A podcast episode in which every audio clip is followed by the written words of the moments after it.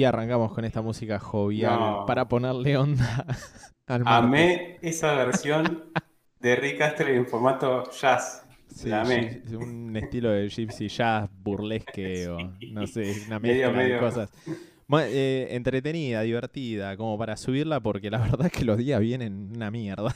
Y está bastante bajón. Yo sé que, que- que por suerte estoy trabajando, así que eso me despeja un poco de- del día, de, de no tener que, que maquinarme tanto la cabeza. Sí, está difícil. Em, primero quería empezar el programa aclarando lo del último podcast, que la verdad es que me quedé sorprendido de la cantidad de gente que pensó que, que era verdad. Nada, Todo yo lo no que lo podía dijimos. creer. Te, te lo Em, puedo, te puedo asegurar que no lo podía creer cuando me dijiste que, eh, que es, que en realidad la- eh, todo lo que contábamos que era mentira, había eh, un, un por ciento que podía ser verdad. Y la gente se agarró de eso. No, y además eh, hay que decir que la mayoría fue todo improvisado, o sea, fuimos sacando todo de ahí en el momento, ¿no? es Sí, que fue, fue un ejercicio que, que yo te propuse a vos eh, de, de jugar a, a esto de a lo Orswell, eh, de la invasión extraterrestre y mentir Claro. e, e irnos por ese lado, como... Y bueno, salió bastante bien porque nos sentimos, la pasamos bien haciéndolo, pero no salió tan bien en el contexto de que no se estaba entendiendo que estábamos mintiendo. Mucha gente se agarró de la mínima chance de posibilidad. Por ejemplo, todos pensaron que vos habías disparado un tanque, o sea, por lo menos lo que por lo menos con lo que estuve hablando, porque flashearon que vos habías sido militar. Wow, No no sé. sé si tengo el perfil del militar. Pero es como, no sé, se comieron que somos los yankees, viste, que tienen como un servicio militar obligatorio. Esto Eh, es que gente de afuera, tiene que ser gente de fuera del país. porque- No, no sé, no sé, eh, no. Pero No, bueno, estaban todos eh, pensando que había una mínima chance, como pará, lo de Valeria Lynch puede ser, decían. Claro, bueno, pues eso está bueno porque acá tienen la escuela ya, ¿viste? No, sé, como que estuvo muy bien el ejercicio porque pasamos de una verdad muy posible, como yo yendo a recolectar hongos al pinar, que es algo totalmente posible, que no he hecho y me gustaría hacer, a Mm. eh, manejar un avión de, un avión de combate. Totalmente Sí, sí, irreal. sí, lo, lo mío tuvo algo de verdad cuando dije que me corté el pelo, lo único que nu- nunca me peleé ni, tampoco Eh, mucha gente me preguntó, hijo de puta, ¿dónde conseguiste la Play 5? y bueno, no, yo me quedé sin palabras. Eh, era todo esto. Lo voy a volver a poner porque está en el principio y en el final del podcast, pero por ahí no se entendió que al principio y al final eh, estaba esto. This is a simulation. Y quiere decir que es una simulación. O sea, no podemos pensar que yo voy a tener la cura o el antídoto eh, para el COVID eh, o lo que sea. Sí, sí, Eh, que haya bares clandestinos abiertos o que Sí. yo disparé un tanque o, o que conseguí atados eh, cigarrillos a 100 pesos. Y bueno, viste, es como que jugábamos muy border, como que todo es posible hasta el día de hoy y más en la situación en la que estamos de em, pandemia mundial. ¿Cómo la va ¿Sabés- llevando la Sabes pandemia? que hablando de eso de los cigarrillos, eh, el otro día, justo cuando terminé el podcast, encontré una página de acá de Bahía que es un Instagram que hace como remates así por Instagram, o sea, ponen una publicación y comentás vos cuánto querés pagar por la cosa que ponen ahí, ¿viste? Y, el- y cuando llega la fecha límite, que, el que dice ahí que, que es el valor más alto, es el que se lleva el, el productor. Y pusieron así a remate eh, cinco paquetes de cigarrillos. ¿Y sabés, ¿sabés en cuánto terminó la subasta? No, no tengo ni idea. Casi eh, 24 mil pesos. ¿Qué? ¿Cinco atados de cuánto? Sí, cinco, cinco paquetes de no sé cuánto trae el paquete grande, el cartón, digamos. Wow. ¿24 lucas? 24 Es lucas. mucha que, plata, boludo. eh, como esas, esos cartones los donó el kiosco que está acá, Click, viste, que está enfrente de la plaza. Sí. eh, lo van a, todo ese dinero recaudado lo van a donar para una ONG, viste. Mirá, Pero es bueno, locura, e- 24 es una buena causa, eh, mal por la persona que pagó esa cantidad de, de dinero. Se nota Eh, que, que tiene una adicción muy importante. Muy, muy bien el click eh, invirtiendo en su futuro, porque no solamente hicieron eso, sino también contrataron al chabón de Chimbenhuencha. ¿En serio? ¿No la viste la publicidad? No, no, no la vi, por favor, pasame eso. ¿Está en YouTube? No. Estaba en publicidad de Instagram. No, me muero. Eh, para que si la encuentro, la, la ponemos y le hacemos publicidad al click que, que hizo una buena causa. Esa- esas cosas bizarras suceden acá nada más. Y no sé, pasó esa. ¿Qué, qué, mm, qué más te pasó así? ¿Al- ¿Alguna otra cosa loca? Eh, loco, lo- no sé, para mí me pareció loco a mí. O sea, vi dos- una pareja caminando por la calle que se dio como un beso con barbijo. O sea, Ah, dije, ¿qué sentido tiene? Si tenés, los dos tienen tapabocas. Eh, ¿Cuál es el sentido de hacer la mímica? no de sé, el amor te hace hacer cosas estúpidas. Eh, sí, es así. Eh, ¿qué te iba a decir? Yo estoy bastante contento, chabón. ¿Qué pasó? ¿Te llegó la Play? No, no, parecido. Ti- Tiene que ver con ese mundo. Me, me enteré hoy que va a salir eh, el Tony Hawk eh, 1 y 2 eh, remasterizado en 4K. eh, va a salir para todas las plataformas. ¿En serio? Y, sí, y tiene, va a tener el soundtrack eh, legítimo que, por ejemplo, si te acordás. Yo me acuerdo que...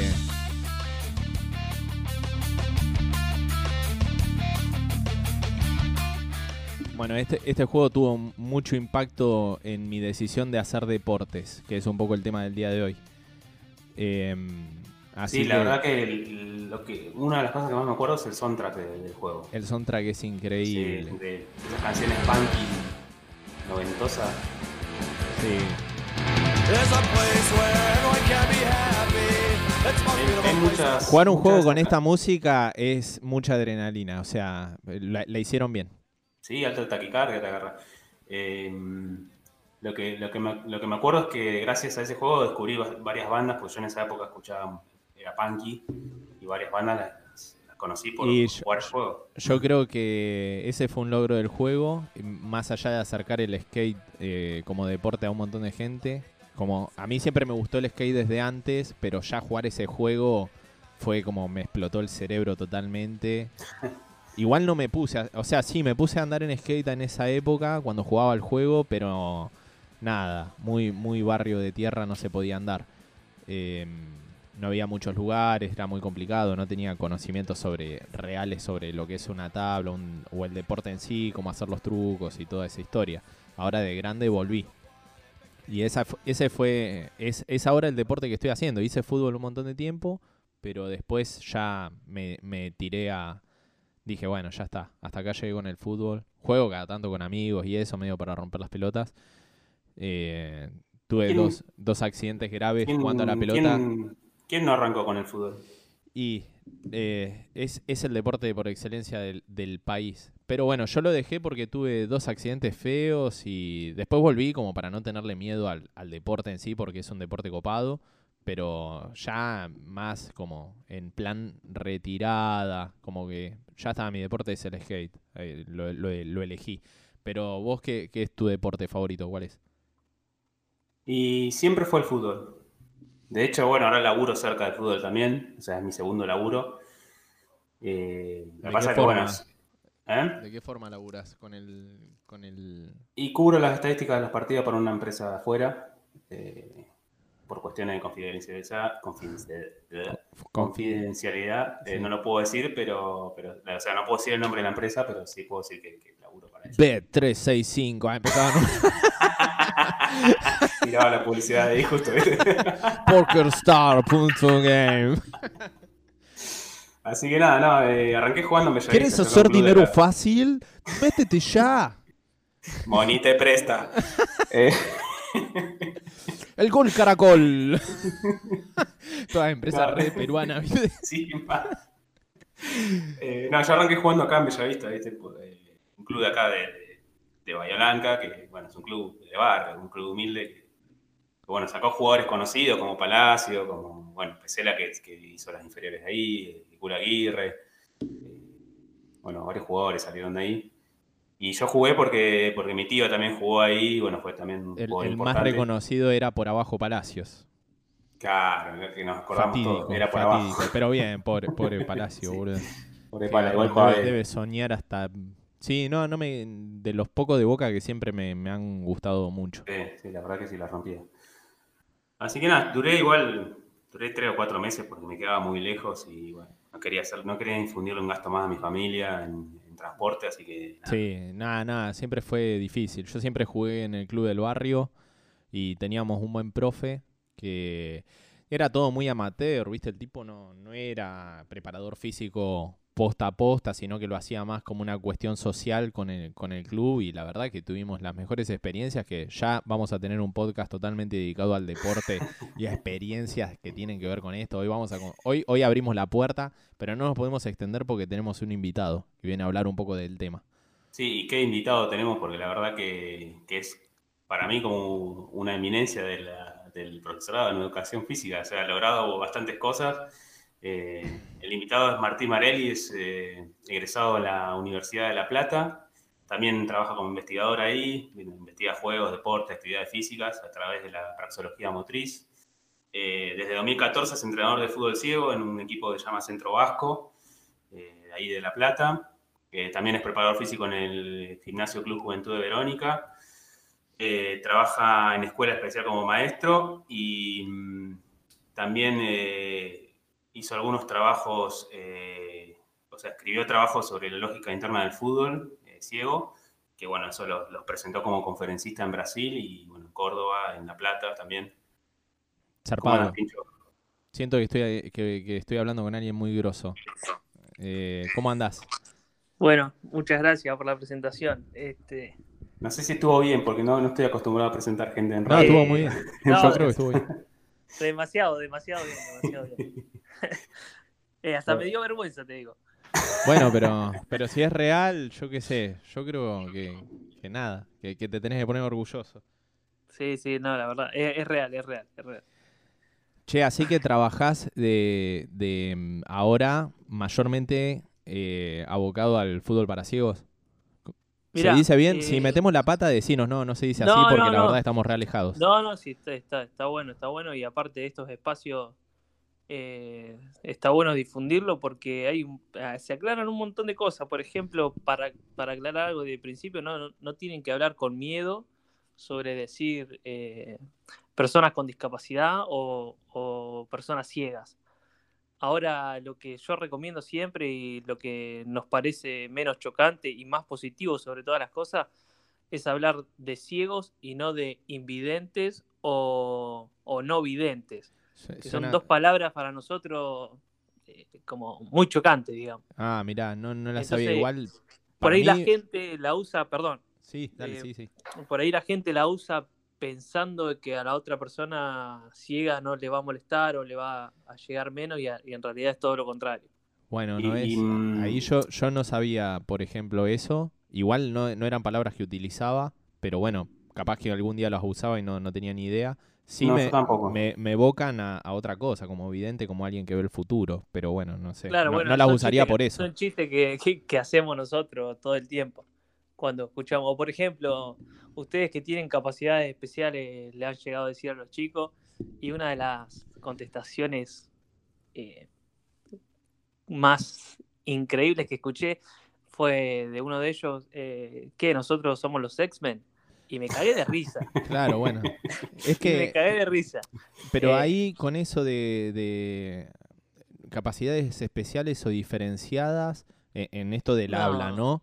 Eh, en algún momento Este, se ha ah. hecho una publicidad. Yo recuerdo de que en, a- en algún lugar Hay miles, hay me, han hay- enseñado esa y yo digo, bueno, se le debe decir así, como para no ofender, ¿no? Pero No, claro, ese, ese, eso, por eso empecé hablando justo, que la gente piensa que, que por ahí son palabras que no ofenden o, o no molestan, y, o por tener miedo de cómo hablar, por ahí eh, cambian las palabras. Yo le llamo el uso de las palabras, que es otro futuro trabajo que tengo ahí en, en la compu, todavía no lo publiqué, pero Uh, a mí no me gusta ni siquiera hablar de discapacidad, por ejemplo.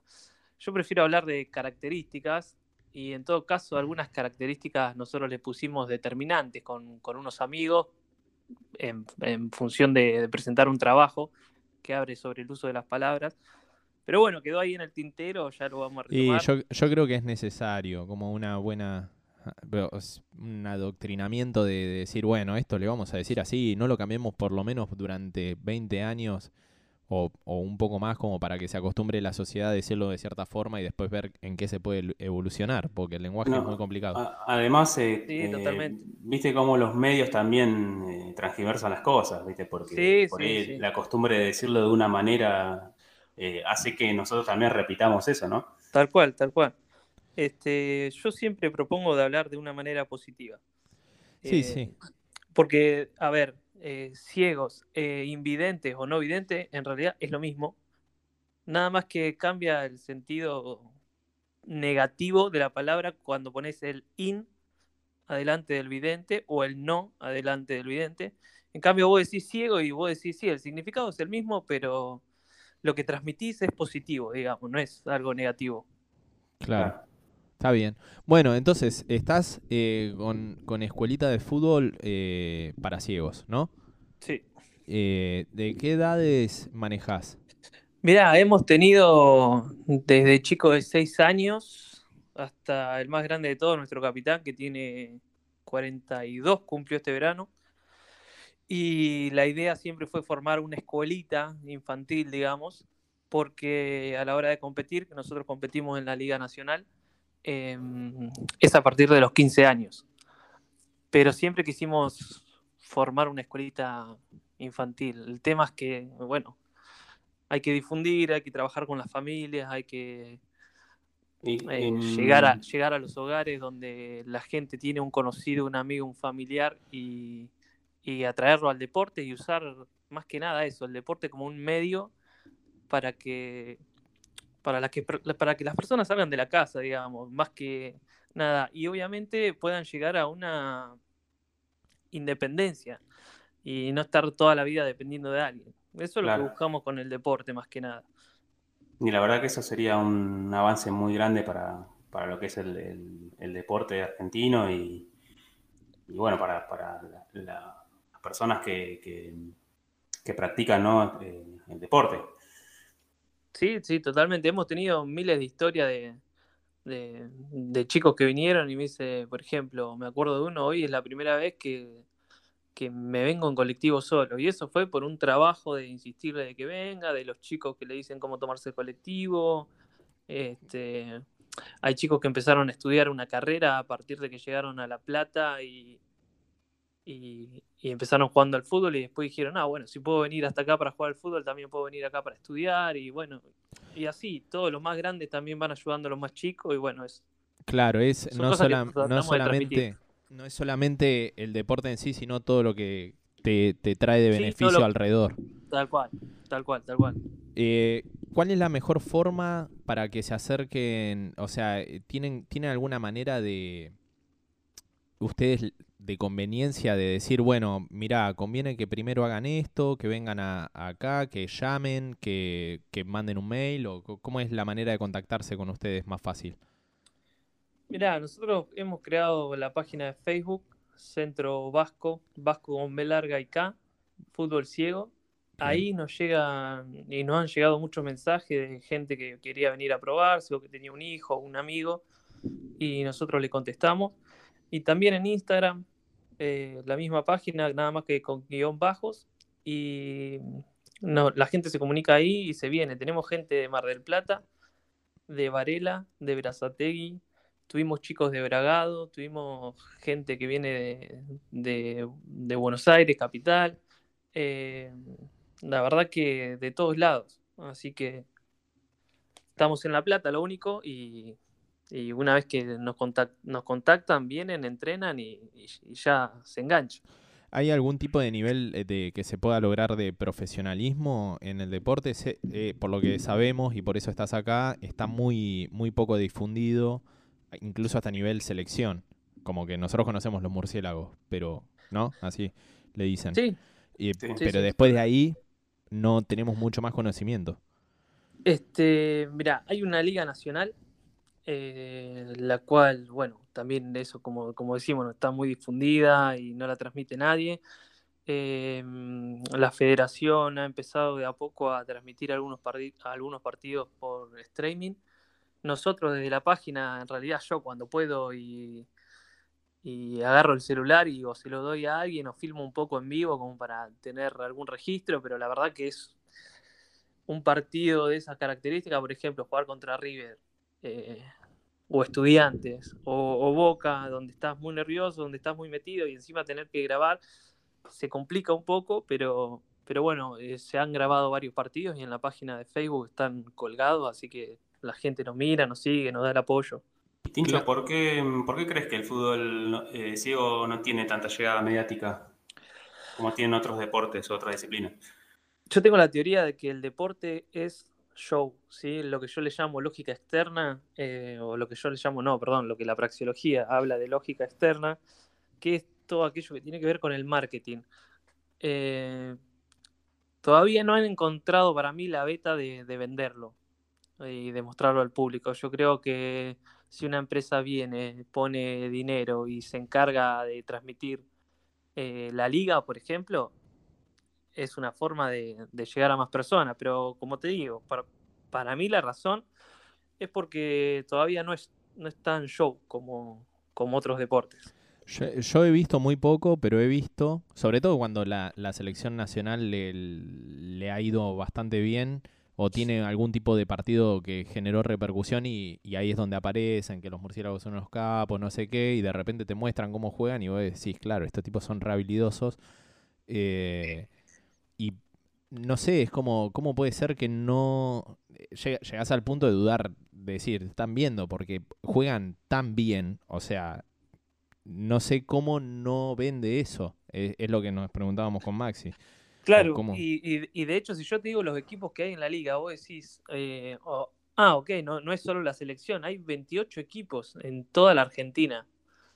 Eh, este año estábamos compitiendo 24, si no me equivoco, hoy vamos a empezar en diferentes zonas, pero son muchos equipos. Sí, Y además, es, si, y es de si- toda la Argentina, no es de, de Buenos Aires, ponele. si está, si está repartido así en provincias, me, me imagino que se complica también con el tema del transporte. Uf, te- tengo miles de anécdotas porque hemos viajado por suerte por todos lados y soy bastante eh, arriesgado. Me, me he ido solo con siete jugadores, por ejemplo, a Bahía Blanca. Eh, yo solo, y me- la gente me veía cruzando la calle y tenía eh, seis atrás mío y yo caminando, guiándolo a todos. Son, Claro. sí, sí, Toda es una una- responsabilidad. es- es responsabilidad, logística, bueno, Por, eso, obviamente. vol- claro, volviendo a esa parte, que es la parte más complicada, me imagino, como en todo este país, el tema de la guita y el tema de, de decir, bueno, se, se puede, no sé, generar algo a través de, de este deporte. Por ejemplo, tus jugadores eh, lo hacen por amor al fútbol, me imagino, porque no... Sí, en si no hay, caso sí. en- en si no nuestro hay club plata, sí no hay sponsor y todo esto que vos decís, bueno, toca un partido, no sé, en otra provincia o fuera de capital o fuera de La Plata, que son de donde son ustedes, ¿cómo lo pueden manejar eso? ¿Cómo lo solventan?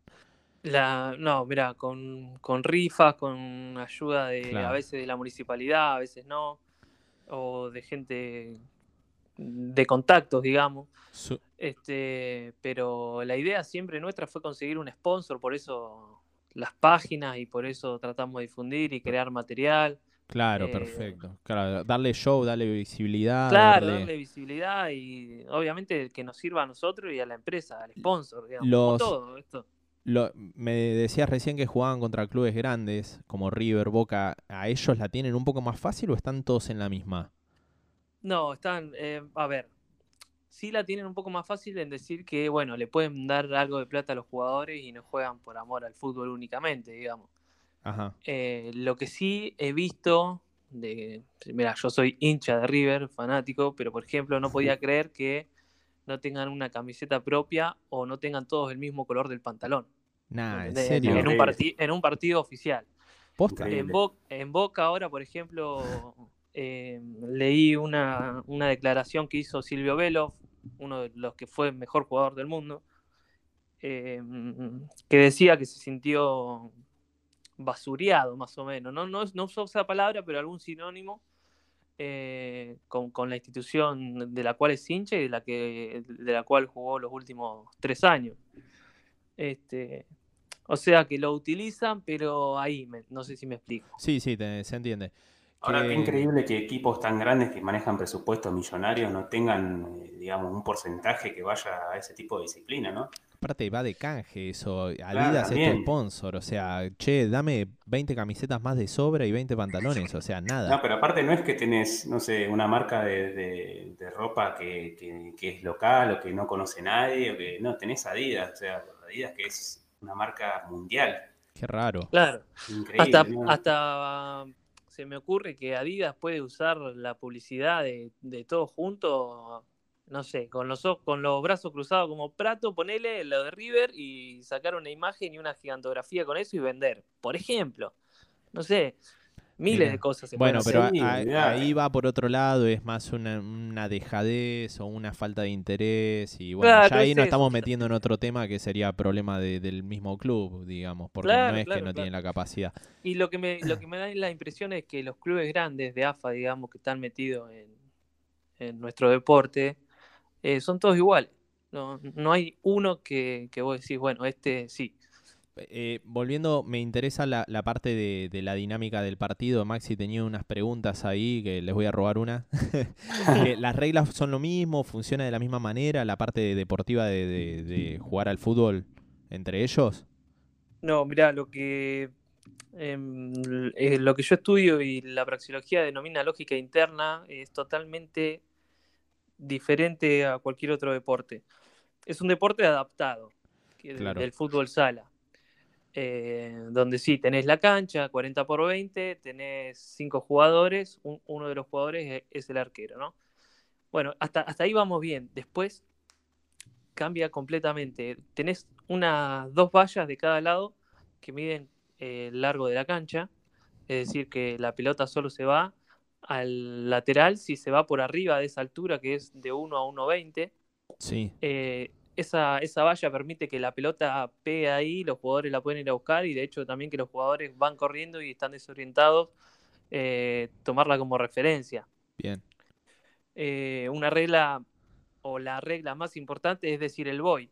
Todos los jugadores que no tienen la pelota eh, tienen que decir voy para buscarla, para buscar la misma. Quiere decir que vos venís con la pelota, bueno, vos no hablás porque la pelota hace ruido, o sea, la pelota es sonora. Eso lo sabíamos. Sí. ¿Qué Entonces tiene como sé... un, Perdón, como vamos un a describir la adentro? ¿Cómo, cómo? ¿La pelota tiene como un dispositivo que hace sonido? Mirá, hay diferentes modelos. Eh, el reglamento dice que sea sonora y que tiene que tener tanto peso y tantas medidas, pero por ejemplo las que usamos nosotros tienen seis gajos eh, de metal compuesto por una chapa y adentro de la chapa tiene, o sea, dos chapas y adentro de esas dos chapas hay rulemanes. El rulemán golpea con la chapa y eso es lo que hace ruido. Bueno, eso Ah. está distribuido en seis partes, en seis gajos, en toda la pelota. A ver, una de las cosas que yo siempre digo es que nuestro problema no es que la pelota se pinche, nuestro problema es que la pelota deje de sonar. Claro. Y, y entrenamos en lugares donde hay pared, entonces al golpear la, la chapa con la pared se va achicando y va dejando menos espacio para que el rulemán se mueva, lo que eh, no produce tanto sonido. Correcto. ¿Y te ha Pero- pasado en partidos así que, que la pelota ha Oh. dejado de sonar? Eh, no que ha dejado de sonar, sino que sonaba muy, Muy suave. muy, muy suave para, para, para muchos de los jugadores. ¿Y en esos casos qué haces? ¿Como que tratás de guiarlos a los jugadores o pedís un cambio no, de no, pelota? igual, no, igual eh, eso se encarga el árbitro, si hay, que, si hay varias quejas del equipo de- o de los técnicos, lo que, lo que sí hay es, mm, el- yo hablo porque soy parte de, de un trío de guías, o Mm. sea, la cancha está dividida en tres partes, en defensa, medio y ataque. En defensa, el arquero, que aclaro que, que el arquero B, nada más que tiene un área reducida para salir de dos metros y uno para cada, los, para cada lado de los palos. Sí. Eh, él me guía la defensa, o sea que aparte de atajar, orienta, ¿sí? les dice por dónde vienen los jugadores o quién la tiene o, o dónde está, etcétera. Yo hago lo mismo por el medio y después tenemos uno en el, atrás del arco contrario que se llama llamador, o, bue- o bueno, también guía se lo puede llamar, pero bueno, es el encargado del ataque. Es el encargado de decirle, bueno, acá está el arco, eh, patea mi voz, patea ahora, tenés uno de frente, estás a 8 metros, 12, etcétera. Un montón de consignas que, el- que se entienden entre los jugadores y los guías, ¿no? Por ahí uno afuera no lo, no lo entiende o tenemos códigos para armar jugadas y, y eso se los transmitimos nosotros a, a los jugadores adentro de la cancha. O sea, es un hablerío constante, por eso es Sí, necesario. sí, es un juego de, de estrategia, literalmente. To- Eh, Totalmente. muy bueno. eh, Te iba a preguntar cuánto tardan los chicos que recién empiezan, porque por ahí la desmotivación es, uy, ¿cuándo, hasta cuánto tiempo me va a llevar meterme en una cancha, jugar con gente, o cuánto tiempo me va a llevar tocar la pelota, ¿viste? Porque uno No, cuando empieza una disciplina siempre tiene ese periodo de adaptación. Claro, eso, eso como, como cualquier deporte, no, no tiene ninguna especificidad nuestro. Te puede llevar dos años o te puede llevar dos días. claro. Eh, me ha venido un jugador que, que la verdad que cuando lo vimos eh, dijimos va a andar, porque ya se movía de una forma que, que corría, eh, corría como una persona que ve, no le tenías que andar corrigiendo nada de ninguna, ningún tipo de motricidad, entendía el juego perfectamente y se adaptó muy rápido. Y después tenés chicos que antes de que jueguen al fútbol, ponerle, le tenés que corregir eh, la pisada de cómo caminan. Claro.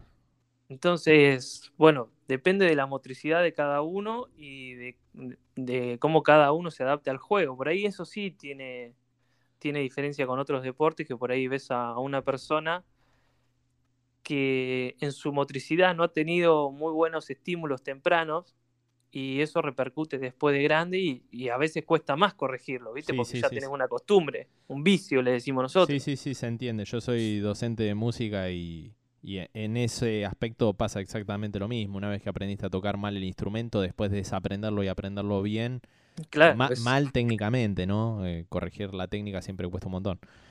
sí, Eh, totalmente. eh, pero bueno, todos tienen esa posibilidad de, de por lo menos ir la primera vez y decir, bueno, por lo menos me saqué las ganas de pegarle una pelota al- y, y nada, intentarlo, ¿no? Eso, eso viene pronto, ¿no? Sí, sí, es, eso es. Mira, el que viene le mostramos el espacio para que lo reconozca primero. Eh, entonces, tener todos los cuidados de seguridad. Nosotros estamos cerca de él por si está muy cerca de la pared. Dejo que explore muchas veces. eh, y lo más importante es no transmitirle tu miedo. Es decir, vos tenés miedo, nosotros tenemos paredes a los costados y vienen corriendo a una velocidad Y cualquiera de afuera, vos decís, se la va, se, se la va a chocar. Y, y me pasa a mí, ponerle que los miro corriendo, le digo a la pared, y, y ya se frenan, porque antes que yo le diga a la pared, ellos ya lo sabían, Ya- ya porque estaba. ya están entrenando. Claro. O sea, Ya tienen como una Eh, percepción del espacio. claro, entonces vos tenés tus, tus cuidados, pero no le. A ver, un chico un día viene corriendo y se golpea muy fuerte la cabeza. Parás la práctica, hacés lo que tenés que hacer, lo revisás, llamás a emergencia si es necesario o no. Listo, se terminó. Al otro día, no, hoy no corramos. No, totalmente equivocado. Eh, seguí probando, te vas a chocar, te vas a caer, te vas a lastimar, te vas a quebrar, te vas a golpear, pero te vas a divertir un montón como en cualquier deporte. Eso no, no hay diferencia, Mm, digamos. Una chica haciendo gimnasia artística se puede caer de una viga y lastimarse, sí, bueno, un chico en fútbol también es. Y un chico y una persona mismo. ciega en fútbol, lo mismo, no. Mm. En eso no hay diferencia. como cualquier deporte, claro. Che, bueno, Mm, estamos ahí em, medio pasándonos de, de- de la hora. No sé si. Maxi querés eh, preguntar alguna cosita más o alguna curiosidad más que te haya Eh, quedado. no, duda. no, quería preguntar si, si, mm, tenés jugadores ahí que, que, se, que sean de gambetear, así. Eh, sí, tenemos dos, dos jugadores que, que son muy gambeteadoras, gambe- gambeteadores. Jonathan y Lelio eh, hacen cosas increíbles, eh, te tiran amaves, caños y hasta te tiran la chilena. Uh. No no lo podés creer. No lo puedo creer. Hay muchos videos en, en- en nuestras redes, así que están más que invitados a pasar, seguirnos y, y darle like sobre todo. Y compartir. Vascos con, E- con B larga, entonces era Vascos FC. Vas- Vasco con B larga y con K, eh, guion bajo FC. Va, fantástico, lo vamos a tener en cuenta. No sé si querés agregar alguna cosita más, Martín. Mira, eh, agradecerles a ustedes por, por este espacio, más que nada. Así que contento siempre de, de difundir lo nuestro. Bueno, nosotros somos de Bahía y nada, damos la mano como podemos. La verdad es que la idea del podcast es más pasarla bien y, y distraernos un poco de la cuarentena con, con Maxi. Y bueno, cuando salió esta propuesta no nos cuesta nada, así que bienvenido sea para ustedes si les sirve en algo. Sí, un montón. De hecho, hemos viajado mil veces a Bahía porque antes Bahía tenía un equipo, así que Bueno, ahí lo va a esperar Maxi para un partido. Como un asado y como un partido. se vuelva lo estaremos llamando. Yo seguramente la, la flasheé, porque ver gente que, que no puede ver y que puede hacer cosas mejores que yo, y pero, pero con, con buena calidad, con, con disfrute. Yo la verdad es que cada vez... Realmente es increíble. Sí, Es no, es que es para apreciar, por eso me Sí, sí. sorprende que no le den bola. Eh, se, se nota que, que le meten. ¿Has llegado a conocer alguna figura así de, o has llegado a tener, eh, que esta es la que me quedó de duda, de ahí en tu escuelita que haya llegado a la selección o algo así? Sí, sí, hemos tenido tres jugadores que llegaron al sub-23 Qué groso. Eh, y bueno, y después por, por algunos temas internos, como en cualquier selección, digamos, han preferido dejar de ir o, o no darle tanta importancia y dedicarse más a los estudios. Claro. Así que no, pero han llegado, han llegado. Tenemos Claro. buenos jugadores. Ta- ah, Y, eh, y el tema de, mm, digamos, de- del tema económico, ¿el, el Estado hace algo para bancarlos cuando están en la selección o es algo totalmente amateur? Ahí ya no tengo tanta información, pero sé Ah. que les dan beca a los jugadores de selección. Bueno, algo. Algo es algo. Algo le tiran. muy poco, ¿eh? Sí, sí, no. Bueno. Este, pero no, nosotros tenemos muy buenos jugadores. El año pasado perdimos lastimosamente por penales la, la final de, de la Copa en Santiago del Estero, así que eh, tenemos año a año, vamos mejorando y muy orgulloso de ellos. Wow, buenísimo. Y bueno, nosotros orgullosos de vos que le pones esa onda. Gracias. Bueno, eh, lo cerramos nosotros, Maxi, lo despedimos a Dale, Martín. Hablamos dale, dos Tincho querido. Le Gracias, muchachos. Gracias por. Grande, me encantan sus podcasts. Abrazo al equipo, gracias por coparte, saludos y bueno, lo mejor para cuando puedan volver a entrenar y, y se termine. Lo mejor esto. para lo que se viene, Tincho. Dale, Gracias, muchachos. Un dale, abrazo, grande. abrazo. Un saludo. Chau, chau. Bueno, man, increíble. Yo la verdad es que, no sé, me quedé así como medio sin palabras. Sí, yo también. La verdad que, que es eh, impresionante lo poco, o sea, lo, lo precario que está todo, ¿no? En, Sí, en esta y lo, disciplina. lo ignorante que te sentís, ¿viste? Porque vos También. decís, tuvo jugadores nivel nacional, eh, nivel selección, o vas a River y no tienen indumentaria, y vos decís, boludo, pero eso lo hace cualquier cualquier club de acá del, del club universitario. eh, Pero también tiene que ver con los medios, eso, ¿viste? Que por ahí, Sí, más al no estar tan mediatizado, no, Pero no- ¿viste? no nos llega Por eso cada vez me alejo un poco más de, de lo que es el fútbol mainstream, onda Messi, onda... Me importa un carajo. o Y porque hay mucho marketing ahí mucho atrás. marketing, Ese es mucho, mucho problema. circo que no me va y después la selección le va para el orto y me caliento para la mierda. Pero encima eso, claro, yo me caliento mal, digo, ya está, no, no, no puedo. Y, y veo, a mí me pasa cuando voy a la escuela que veo a los más chiquitos que los bancan a morir. Y después, cuando pierden la final, tenés que ir vos a explicarle por qué. Y la desilusión es muy grande porque para ellos son como héroes. Es muy grande. Sí, Imagínate, yo estoy desilusionado que vengo con años de desilusión encima. Imagínate el pibito, ¿no? se quiere morir. Bueno, nosotros, nosotros también fuimos esos pibitos, que cuando jugábamos ahí en la calle, Claro, decir, eh, pero viste cuando le, cuando le cuando vos lo veías a los nuestros, era como, bueno, loco, pero le pusieron huevo, le pusieron actitud, le pusieron garra. Acá es como una dejadez, viste, sale el Kun Agüero, perdió y te sale a hacer la nota como si estuviera haciendo un streaming por Twitch. Yo qué sé, dale, Kun, la concha de tu hermana. Se calienta más cuando pierde un partido de play. El tío acaba de perder la final del mundo, no está ni caliente. O sea, yo me saco, ahí se me vuelan, el- se me sale la cadena.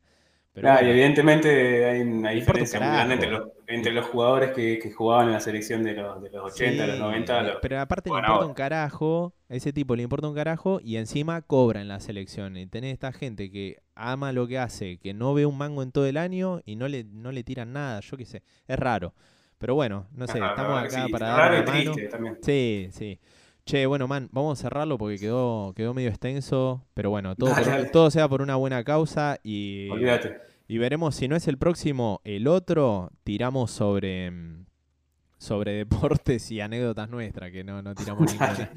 No daba, no daba porque se nos iba larguísimo, pero, pero bueno, la próxima será, dale. Dale, dale. Dale, Le te mandamos un abrazo a los chicos ahí de Centro Vasco que Sí, sí. espero que tengan Por lo menos una entren- gran temporada. Entren al Instagram a ver chilenas, chabón, a pleno. Sí, eso, eso. Ahora, Yo ahora, ahora voy a ir a ver eso ya. che, bueno, nos, nos vemos. chao, Guiño, un abrazo. Un abrazo.